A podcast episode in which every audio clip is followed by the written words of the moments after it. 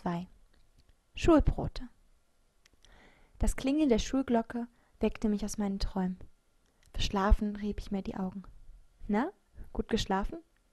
Meine beste Freundin Mara knuffte mich in die Seite. Du hast die Hälfte des Motheunterrichts verschlafen. Warum hast du mich nicht geweckt? fauchte ich zurück. Sie hob spöttisch die Augenbraue und lächelte. Sei froh, dass du überhaupt wach geworden bist. Mara beugte sich nach unten und stellte ihre Schultasche auf den Tisch. Angestrengt wühlte sie in ihr, und nach kurzer Suche hob sie stolz einen Beutel hoch. Tada! Das wohl köstlichste Pausenbrot der Welt. Genüsslich leckte sie sich die Lippen. Mein Magen drehte sich um, als ich das circa 25 Zentimeter hohe Brot erblickte. Hallo, Maike, hörte ich das Brot reden. Ich weiß, dass du mich hörst. Tu nicht so. Entnervt schüttelte ich den Kopf und wandte mich an Mara. Woher hast du das Brot? Vom Bäcker nebenan. Sie grinste breit. Und es hat nur zwei Euro gekostet. Ich musterte misstrauisch das Brot. Ich war mir nie sicher bei gekauften Broten. Mich sollte sie lieber nicht essen, sang das Brot.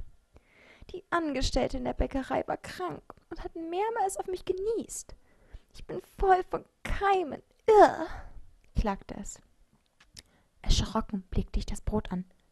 Mara sollte nicht krank werden. Sie war Klassenbeste und morgen mussten wir eine Mathe-Klassenarbeit schreiben. Bei wem sollte ich denn dann abschreiben? dachte ich verzweifelt. Ist das nicht? rief ich und schlug ihr das Brot aus der Hand. Mit einem Platsch landete es auf dem Boden. Alle Schichten verteilten sich über diesen. Der St Salat, die Tomaten, der Schinken, der Käse, die Bulette, alles lag quer über den Boden verstreut. Geschockt starrte Mara auf ihr Frühstück. Mein. mein Brot, stammelte sie. Wieso, wieso hast du das getan, Maike? Sie war den Tränen nahe. Weil ein Brot mir gesagt hat, dass es krank ist, dachte ich. Das konnte ich ihr nur schwer sagen. Na ja, murmelte ich. Ich. Ich war neidisch. Weil du so ein tolles Frühstück hast und ich. Ich starrte auf den Apfel in meiner Hand. Naja, ich eben nicht. Sie legte den Kopf schief. Das hättest du doch sagen können, seufzte sie. Jetzt bekomme ich aber deinen Apfel. Aber das ist mein Frühstück. Ja, und meins liegt auf dem Boden. Danke. Sie nahm mir den Apfel aus der Hand und biss genüsslich hinein. Ich gehe jetzt zur Physik. Kommst du? sagte sie und stand auf. Und das Brot?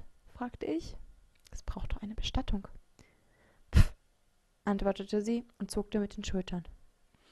Herzlose Kuh, dachte ich grummelnd und hob die sterblichen Überreste des Brotes auf und tat sie in eine Tüte.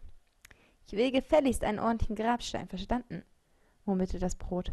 Ja, ja, murmelte ich.